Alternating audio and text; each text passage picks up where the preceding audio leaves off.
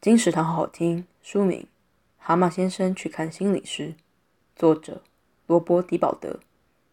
作者借由蛤蟆先生和心理师的十次咨商，演绎心理咨商全过程，见证疗愈与改变的发生。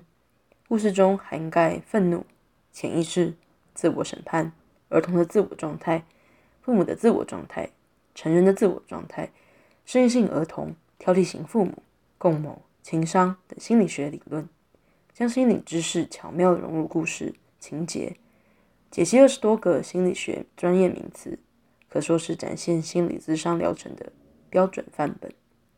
蛤蟆先生去看心理师，由三彩出版。二零二二年二月，金石堂陪你听书聊书。